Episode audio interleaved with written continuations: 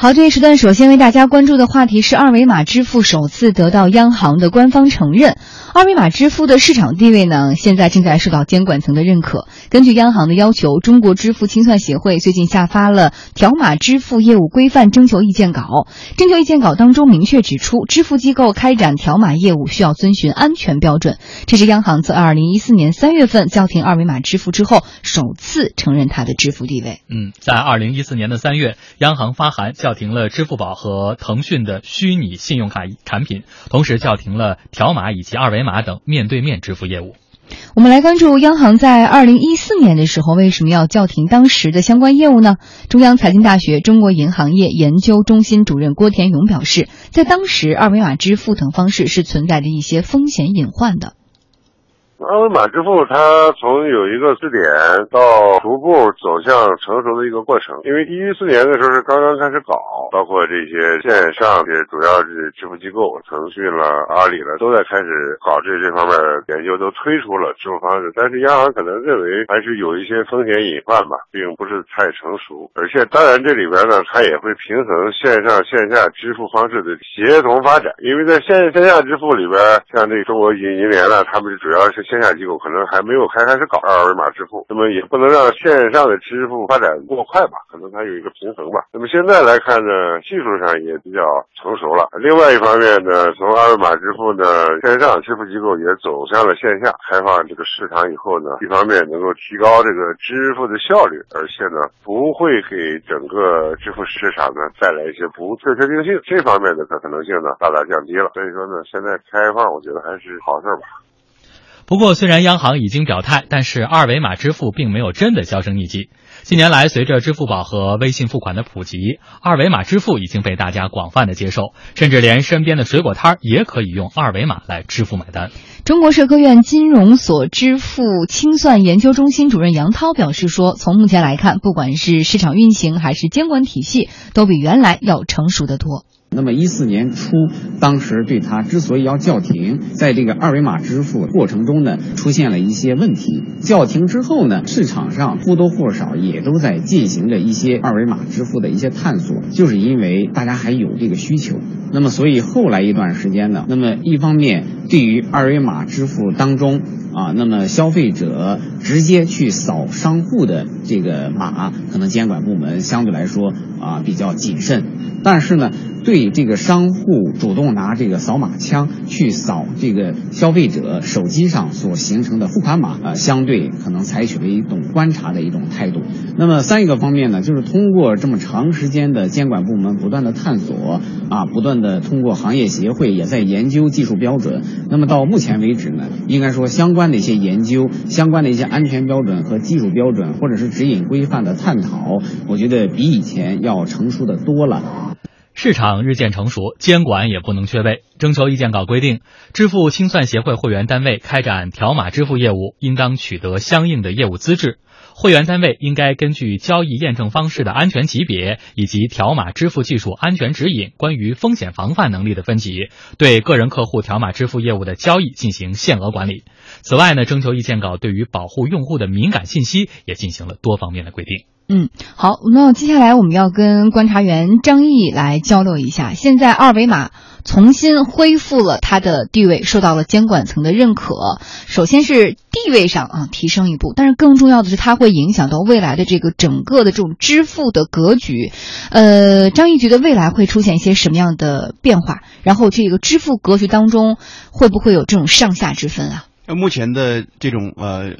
二维码支付的，我觉得是一个典型的三无产品。什么三无呢？就是无所不在。无所不包和无所不能啊！我们去任何一个小店，你买瓶水、买个冰糕的话，都可以通过这种二维码支付这种方式。但是在两年前的话，当时央行也不是他那个用词，我们看用词非常的有意思，非常的中性，它是一种暂停，而不是取缔，而不是取消。所以说就预留了一个时间的一种窗口，就是那个时候虽然是二维码的这种暂停，但不意味着二维码这种支付这种方式不会在未来推出啊。事实上，二维码支付呢，其实最早还不是说第三方支付平台，不是阿里，也不是腾讯做的，最早其实。实是传统的银行做出来的，是民生银行。在二零一二年年底的时候，当时民生银行就在内部来试行了这二维码这种支付。那么如今呢，伴随二维码支付这个这样一种方式，就是转正吧。转正了之后，其实，在市场这个格局里面就形成几方的力量。嗯，一方的力量就是传统的银行。我们看到，在过去的两年时间里面，其实传统的银行在快速的去布局啊。所谓的布局呢，就是让它的产品更加的完善啊，技术层面能够更加的安全啊，同时体验方面呢能够更加的优良。那么传统银行的二维码这种支付方式呢，更多的是隐藏在它 APP 里面啊，比如各个银行里面都推出 APP，在 APP 里面都有这种扫码这种功能啊，你可以通过扫码的方式来转账、来支付都可以的。那么这样一种方式的话，对于传统银行来说也是一个很大的一种挑战，因为过去的时候，它只要对交呃支付这个环节负责任就可以了。但是现在，如果是在银行这个端口来实现二维码支付的话，那么传统的金融机构、传统的银行要对这个全流程进行担呃担保和负责。还有一方力量，我们都知都非常熟悉，就第三方支付平台啊。这里面呢又又有两方的力量，一方呢是银联，一方面就是市场化的力量，就这个微信呃和这个嗯。和这个阿里啊，这是两个非常大的一个力量。那么在这个格局里面呢，我们也看到，目前呢，在更受老百姓欢迎的，其实主要是两个啊，一个是微信支付，一个是呃支付宝支付。我们也看到过去的呃大概就是半年以来吧，微信支付和支付宝支付的话，在这个小的超市、小的门店里面渗透非常的强烈，所以我们也能够预期到，在未来的一段时间里面，一定会进入一个呃相对 PK 的这样一种阶段啊。之前在两年前的时候，那个时候央行之所以暂停，其实里面有很多隐含的台词在里面。为什么隐含呢？就是在那个阶段里面，呃，相比于腾讯，相比于阿里，我们的传统的金融机构在这方面明显的应对是不足的。所以我们看到，在央行的其实通过这样一种暂停的方式，通过时间啊换空间的这样一种方式，给予了啊第三方支付平台啊官办的支付平台，就是银联，包括我们的传统金融机构，在过去两年里面加快的去布局，加快的去完善这样一种产品的一种完善性和安全性。对，那接下来我们就给大家介绍一下这些传统的金融机构是怎样在这个二维码方面、二维码支付方面的布局的哈。七月十五号的时候，中国工商银行宣布，在他们行内推出了覆盖线上线下和 O2O 支付全场景的二维码支付产品，成为了国内首家具备二维码支付产品的商业银行。中国工商银行商户发展中心处长罗荣表示，工行的二维码支付产品具有三个特点。我们现在推出的这款新产品，概括起来呢，应该是有三个特点，就是更安全、更便捷、更通用。简单的来说吧，它更安全的特点呢，其实主要体现在我们是一款，呃，银行级别的一个支付技术，它采用的是国际领先的 token，也是也被翻译成令牌技术。那么对客户所有在交易过程中涉及到的敏感信息。会进行动态的加密变异处理，嗯，同时呢，呃，我们在这个交易的过程中，呃，体现了呃更通用的一个特点。像工行是全球最大的、唯一的一家与所有六大卡组织进行合作的一个全品牌的发卡银行。那么，我们支持啊境内外各种的银行卡的绑定和支付。那么，在它的便捷性上呢，就体现在这个一键的支付上面。和呃目前市场上所有的这个扫码支付产品一样便利，呃，同时呢，我们还推出了很多的主题促销活动，嗯，包括这个爱爱购扫码满意支付，那么为客户呢提供更好、更多的安全体验，把这种优惠是实实在在的去回馈给我们的客户。那么，二维码支付是否能够更加安全呢？罗荣说，对于二维码支付产品的安全性，用户并不用担心。在这个安全性上呢，实际上我们最主要的体现呢，就是说我们是呃通过一个银行级别的保护，对客户的这个呃信息在存储、处理和传输的过程中呢，进行完全的这个安全的保护。嗯，比如说我们现在应用的这个 token 技术，在国际上呢，把它也称为叫支付标记化，或者叫为一种令牌技术。那么对客户的信敏感信息呢，是进行加密处理的。呃，同时呢，我们工行有呃七乘二十四小时的这种实时的监控，那么在实呃实际的业务处理过程中，它是完全可以不间断的去保护客户的信息。那么对于客户的这个支付处理，我们还推出了交易限额，那么最大这个交易限额的设置等等。嗯，对客户的交易的过程中提供了很好的一个安全性的保护。嗯，而现在呢，我们注意到，其实，在积极布局二维码支付业务的银行呢，还远不仅刚刚提到的工行这一家。目前，包括邮储、中国银行、民生银行、平安等多家都已经开始支持二维码转账支付了。那可以说，呃，整个的银行梯队哈，对于二维码支付的前景是非常看好的。也有可能这是他们未来打打出的一张牌，来抗衡互联网的这种支付。那接下来问一下张毅。哈，呃，怎么看？这两者其实各有利弊吧。比如说，银行的这种二维码的扫码支付，可能让受众。而言，消费者而言，它更安全，因为毕竟有银行的这个信誉在做背书。但是呢，第三方的这种互联网的支付，我们更早接触，我们更常接触，它更便捷。那这两者未来会发生一些什么样的变化？这就先入为主嘛。你像那个支付宝，已经才二零零四年就开始进入老百姓的生活里面，有有的变吗？它有一个非常长的一种教育的培育的这样一种时间。嗯，那么相比于传统传统银行呢，呃，它的长处呢，就是说它的相对给公众这样一种呃这种背书的这种信任感可能。会更高一些，但是呢，其实和第呃市场化的第三方支付平台相比，传统的金融机构也有它一个不可忽视的一个短板，就是你的用户量是一个相对聚焦的这样一个群体。那么我们知道，微信的群体是非常庞大一个群，六七个亿的这样一种宽非常宽泛这样一个群体。那么支付宝也是四五个亿的这样一种海量的这种群体。那么对于任何一个消费者来说，他选择二维码支付的话，第一个考量要素一定是安全。这种安全呢有两层含义，一个就是你的信息是安全的，另外你的我的资金是安全的啊，不能。像 QQ 经常被 QQ 盗号，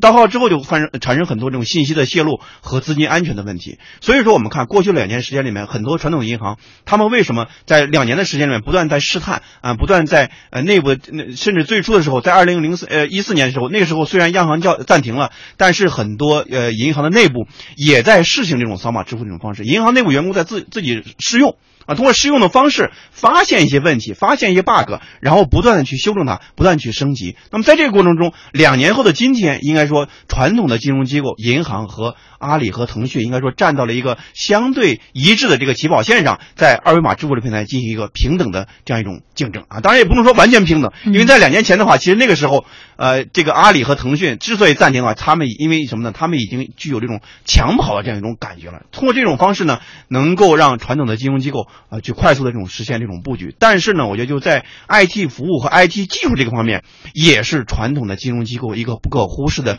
这样一种短板，就是他对客户这种响应能力啊，包括后台这种服务能力，他这个事情不是一个很简单的一个事情。那么传统的金融机构。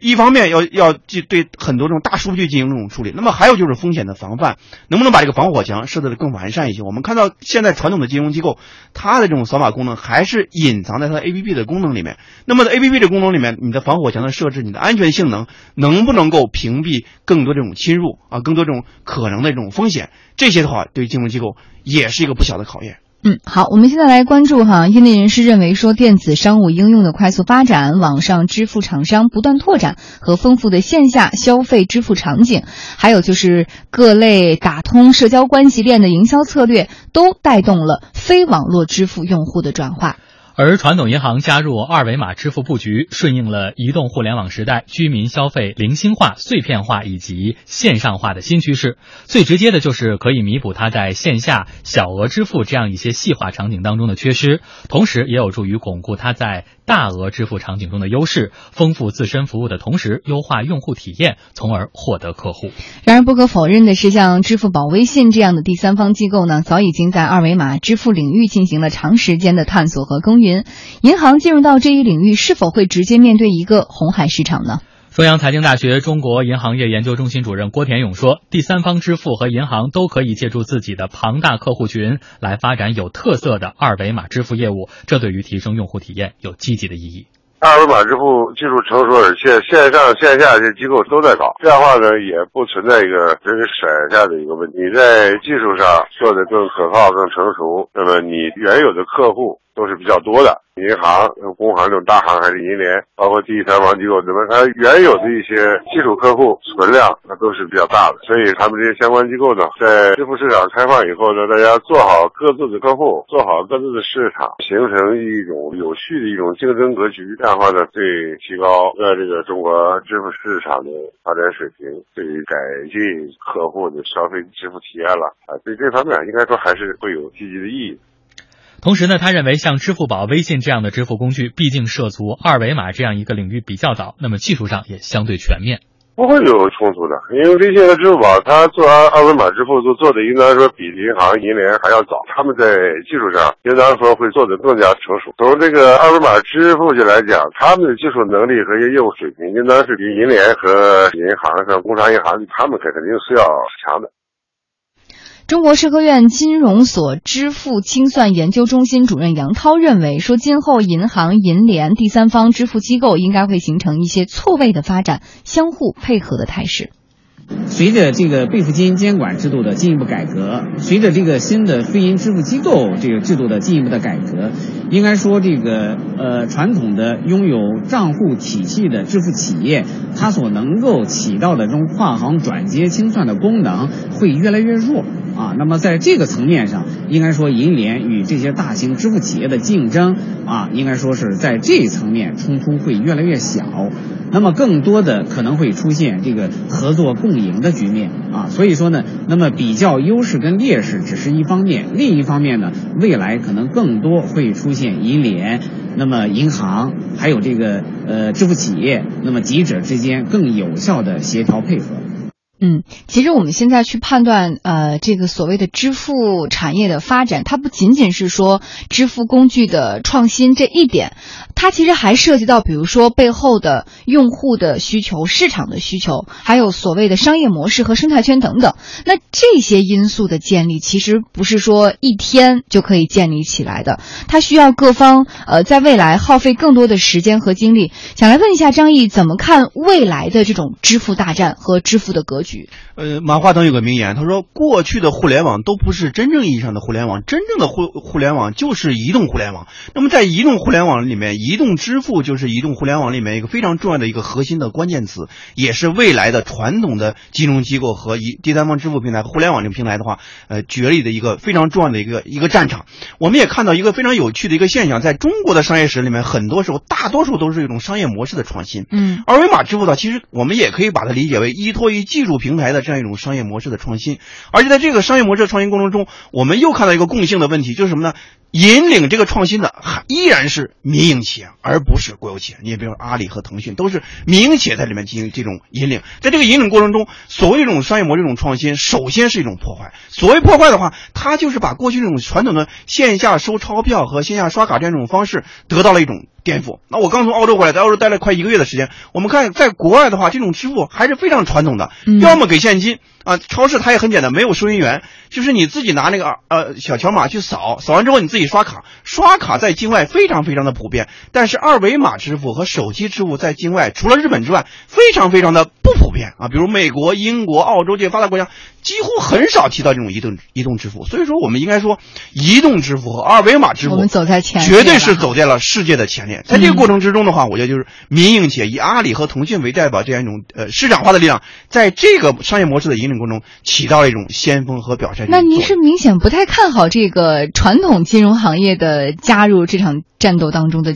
局势啊？因为我们看目前的市场格局啊，就是银联、阿里和微信的话，他们三方加起来占到第三方支付平台。百分之八十的这样一种市场的份额啊，支付宝已经超过了银联啊，大概比它高一两个百分点。那么微信支付呢，为最近呃略差一些，百分之十八左右。未来的话，我觉得传统银行可能会在它的细分市场里面，就是什么所谓细分市场，就是说依托于它的客户群体的这个细分市场里面，和相比于第三方支付有更多的市场的机会和更多这种呃可能性。那么泛大众这种消费的这种场景，我觉得未来的话还是这种市场化的。第三方支付平台的他们的一个更大的空间，比如说我们在门口买个冰棍，比如我们吃一碗炒面，这种场景、这种消费场景的这种支付，更多的还是以市场化力量、第三方支付平台来实现的。嗯，那未来的结局真的是这样吗？让我们拭目以待。